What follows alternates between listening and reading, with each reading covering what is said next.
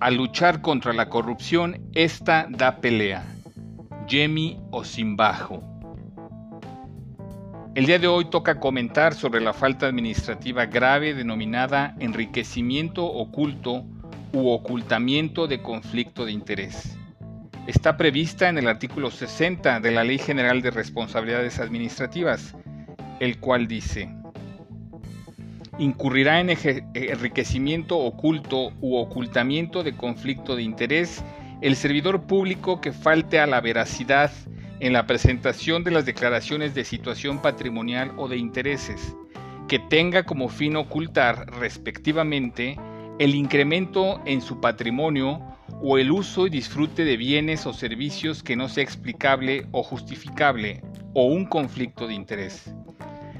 El análisis de esta falta administrativa resulta oportuno dado que nos encontramos en el mes de mayo, cuando por Ley General de Responsabilidades Administrativas y, diferentes eh, directivas del Sistema Nacional Anticorrupción, eh, todos los servidores públicos deben presentar su manifestación de bienes de modificación. Eh, la falta de enriquecimiento oculto u ocultamiento de conflicto de interés está ligada a el propósito de querer ocultar el incremento patrimonial que un servidor público haya eh, tenido en sus saberes o en el uso y disfrute de bienes o servicios que no sea explicable o justificable. Es decir, hay una teología, hay un propósito de ocultamiento.